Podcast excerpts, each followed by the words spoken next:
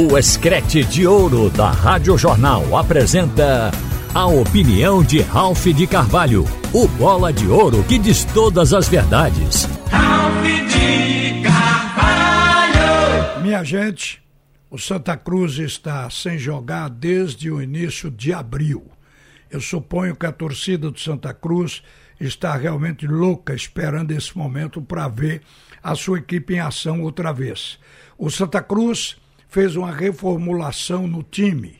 Vamos chamar de pequena reformulação, porque contratou oito jogadores apenas para reforçar o time e dois deles chegaram ou foram confirmados a semana passada.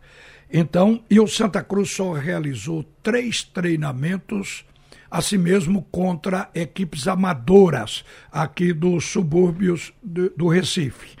Então a gente fica numa expectativa para ver o Santa Cruz jogar e até para avaliar. Agora o Santa começa já com o desfalque do Daniel Pereira, que teve uma lesão na coxa direita e já ele seria um titular. Ele já começa fora do elenco. Aliás, o Santa Cruz ele carrega toda a expectativa desse jogo porque ele não fez realmente um amistoso que a gente tivesse condições de fazer uma prévia avaliação. Então, avaliação do comportamento desse time, porque o treinador mudou o perfil. Na opinião dele, ele acha que mudou o perfil do Santa Cruz. E nós temos que ver isso. E até um jogador, ao longo desse período de treinamentos, disse que o Santa Cruz já tinha o seu padrão de jogo. É muito difícil isso na primeira partida. Padrão de jogo é uma repetição da maneira de jogar ao longo de uma competição. E antes de jogar, o jogador já acha que o time tem padrão. Ele está entusiasmado e tomara que seja. Que o time comece bem, é a expectativa de todos nós. Vai jogar contra o Iguatu, é uma equipe nova no cenário do futebol tem 13 anos apenas de vida. Agora, está estreando hoje, pela primeira vez, num campeonato nacional, que é esse da Série D. Mas já participou da Copa do Brasil. Foi eliminado pelo Santos. Quer dizer, disputou. Desculpa, disputou uma Copa do Brasil. E esse Iguatu chegou à semifinal do campeonato cearense. Então pode ser até uma equipe mais entrosada do que o Santa Cruz. O Santa Cruz contratou lateral, mas está se esperando até que ele comece com Anderson Paulista na posição, porque o Jadson, que é especialista, é um jogador da base, ainda não tem rodagem, é inexperiente, o técnico não confiou a titularidade e vem treinando com Anderson Paulista, que é volante nessa lateral. Então vamos esperar porque entre outras coisas, o técnico Felipe Conceição, ele não deu uma dica de qual o time titular do Santa Cruz depois das contratações e dos treinamentos. Então a gente vai conferir ao vivo e a cores a partir das 8 horas da noite de hoje, quando a equipe enfrentar o Iguatu. Agora, gente, eu acabei de ouvir o técnico do Náutico, o Dado Cavalcante, que no sábado, obteve a primeira vitória na Série C, porque o primeiro jogo foi aquela derrota decepcionante lá em Manaus, porque o Náutico tinha ganho por 1 a 0 o primeiro tempo e não soube segurar no segundo tempo. O Náutico já tem até uma fama de, de que o time cai muito no segundo tempo. O trabalho de dado é evitar isso. Mas fez um bom jogo agora e por conta desta segunda partida diante do São José, o Náutico criou uma reabilitação para isso, por isso. O Dado Cavalcante, até na coletiva após o jogo, deu uma raquetada naqueles vândalos que invadiram o centro de treinamento, dizendo que o time não ganhou por causa daquilo, porque eles foram lá cobrar vitória. E, ao mesmo tempo, eles abusaram invadindo um ambiente privado dos profissionais do Náutico, comissão técnica e jogadores, e o dado disse que esses vândalos o fizeram perder um dia de trabalho com o elenco. Muito bem. Mas hoje o dado disse que venderam. E aí eu vou me colocar entre os que fizeram isso, que venderam a ideia de que Náutico era favorito para esta competição na Série C e que o Náutico não é, e isso está preocupando, porque a cobrança é no nível de um favoritismo. Eu não sei se eu estou errado ou se o dado está errado nessa visão, porque prestem atenção com quem o Náutico está jogando nesta Série C. Brusque, Manaus, Altos do Piauí, Figueirense, CSA, São José, que ele venceu sábado, Aparecidense de Goiás, Volta Redonda do Rio, Remo do Pará, América do Rio Grande do Norte, Paysandu do Pará, São Bernardo de São Paulo, Botafogo da Paraíba, Confiança, Pouso Alegre, Floresta, Ipiranga de Erechim, Amazonas e Operário.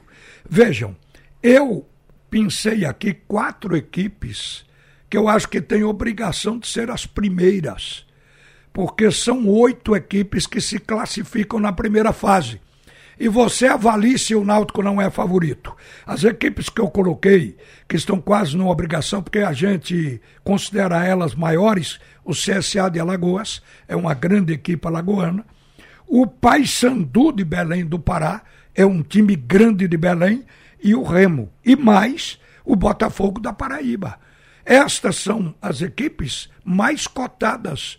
E a gente avaliou exatamente essa indicação de favoritismo em outros estados e batem os favoritos com esses que a gente está escolhendo aqui, que eu estou escolhendo aqui. Então eu acho que o dado não está colocando o Náutico como favorito dentro desse grupo C, porque isso representa uma autodefesa. Ele está querendo evitar cobrança, mas o Náutico tem obrigação de ser a camisa, a história, a tradição e até esse elenco do Náutico, que não é de todo ruim. Tem jogador oscilando. Eu, por exemplo, disse outro dia aqui que eu contrataria ainda um primeiro volante e um centroavante. Mas o Jael fez o gol dele, a torcida está pedindo o Júlio. Eu acho que é pouco, porque tem que se entrar com muita garantia de regularidade, de jogadores que não oscilem para fazer uma campanha boa. Mas na minha avaliação, o Náutico é sim um dos favoritos da Série C. E se não estiver entre os oito, vai ser a maior decepção dos últimos dez anos do Clube Náutico Capibaribe. Eu não estou botando pressão, eu estou fazendo uma avaliação. E, gente, o esporte venceu seu jogo com absoluta segurança diante do Guarani. O Guarani arrancou bem, teve três vitórias consecutivas. No quarto jogo perdeu para o Juventude e no quinto jogo perdeu para o Esporte. Mas o futebol que eu vi do, do, do, Guarani ali até me deixou aqui imaginando que a gente é, colocou o Guarani num pedestal em que o futebol não está. Porque o esporte dominou o time do Guarani. O esporte jogou bem, com intensidade o primeiro tempo, fez os dois gols no primeiro tempo, ainda perdeu chance de golear no primeiro tempo. No segundo tempo, o esporte caiu um pouco, diminuiu a velocidade, perdeu a intensidade que tinha feito, que tinha apresentado no primeiro tempo, mas o esporte foi eficiente na marcação e não foi ameaçado em momento algum pelo time do Guarani. O goleiro Renan não fez nenhuma defesa portentosa. Por isso, o Guarani não teve esse grau de exigência. O esporte foi bem.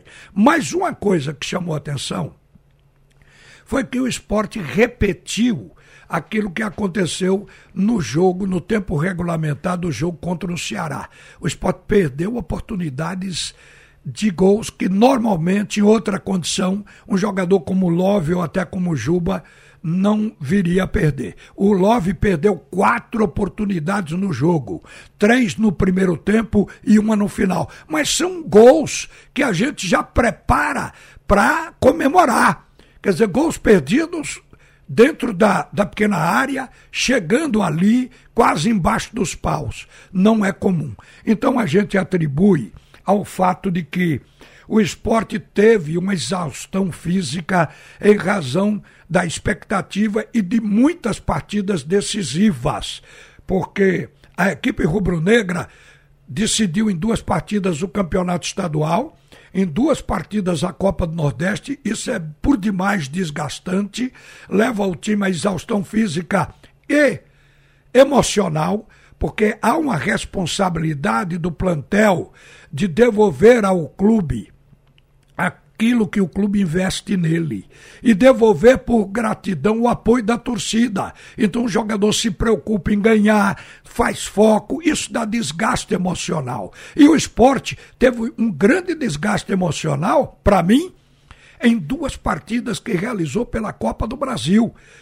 Diante da equipe do Curitiba, o esporte empatou uma, ganhou a outra e o esporte foi bem. Mas aquilo ali também gerou um grande desgaste ao elenco do esporte no emocional, não apenas no físico, porque se o esporte não passa pelo Curitiba, apesar da Copa do Brasil estar na primeira fase, para o esporte era a primeira. Então seria decepcionante.